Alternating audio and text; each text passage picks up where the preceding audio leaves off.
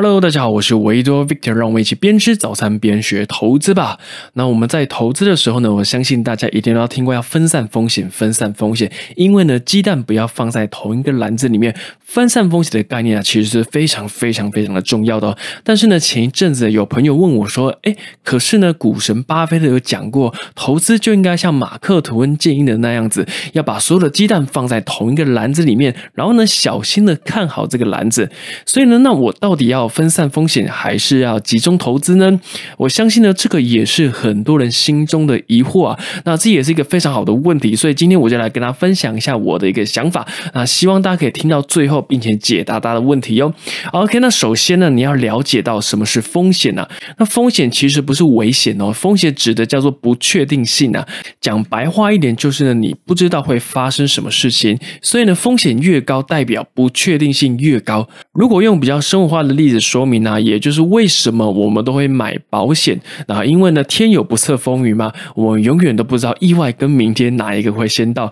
如果我们买了保险呢，好像可以保障最坏的情况发生嘛？啊，至少不会连累到我们最亲近的家人。但是前提是你保险要买的对，买到自己需要的保险，而不是乱买一通哦。所以大家可以检视一下，哎，你自己身上的保险足不足够？有没有买的太多呢？好，那另外一位投资大师呢，霍华马克思思他也说过，风险不会消失，它只会被分散掉。那我们在投资的时候呢，往往贪求一夜致富，想要赚快钱啊。所以呢，我们很常听到哦，很多人就没有做好资产配置啊，动不动就 all in 进去啊，因为看好某一档。股票，然后就 all in 身家啊？为什么会这样呢？因为呢，这样做的投资报酬率最高啊。如果我单压一只股票，结果方向被我猜对了，那我的获利是非常非常可观的，哦有可能是翻倍、翻倍再翻倍啊。那听到这边，搞不好可能已经很多都蠢蠢欲动了。那我想跟大家讲，理想总是美好的。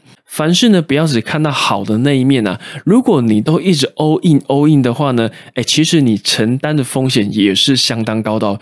赢钱呐，虽然可以赢到很多啊，但是输钱有可能你会输到倾家荡产啊，甚至你要破产啊等等的之类的。这个反而是很多人没有想到的状况，又或者是很多人是选择忽视这个地方的。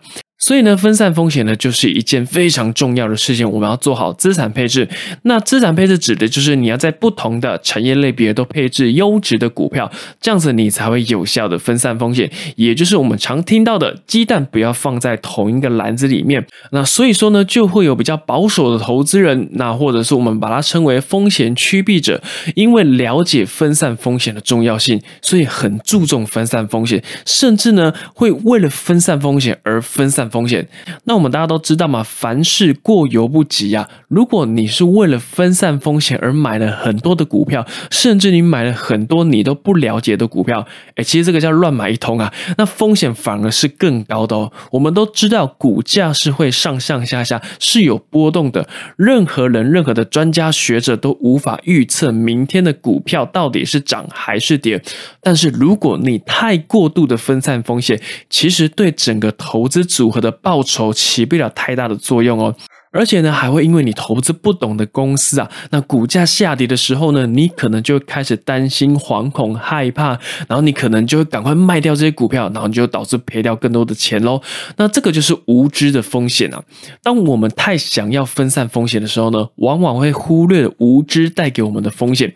这个也是巴菲特说的，为什么他宁可把鸡蛋放在同一个篮子里面顾好它？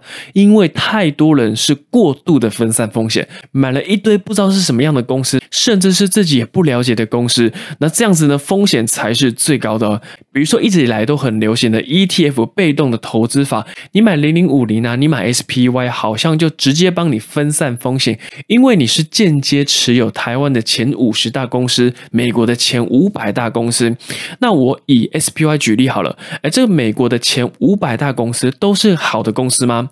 哎，不一定吧。所以呢，你买了 SPY 之后呢，你间接持有这五百大公司，有可能你持有的好公司，也有可能你持有了一堆烂的公司，都没有在赚钱的公司。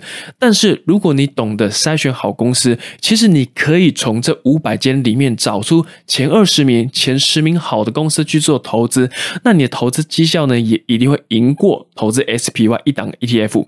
所以分散风险呢，并不是乱投资啊，并不是买了一堆公司就叫做分散风险，而是应该按照你的知识圈、能力圈买进你了解的公司，这个才是巴菲特想要表达的意思啊。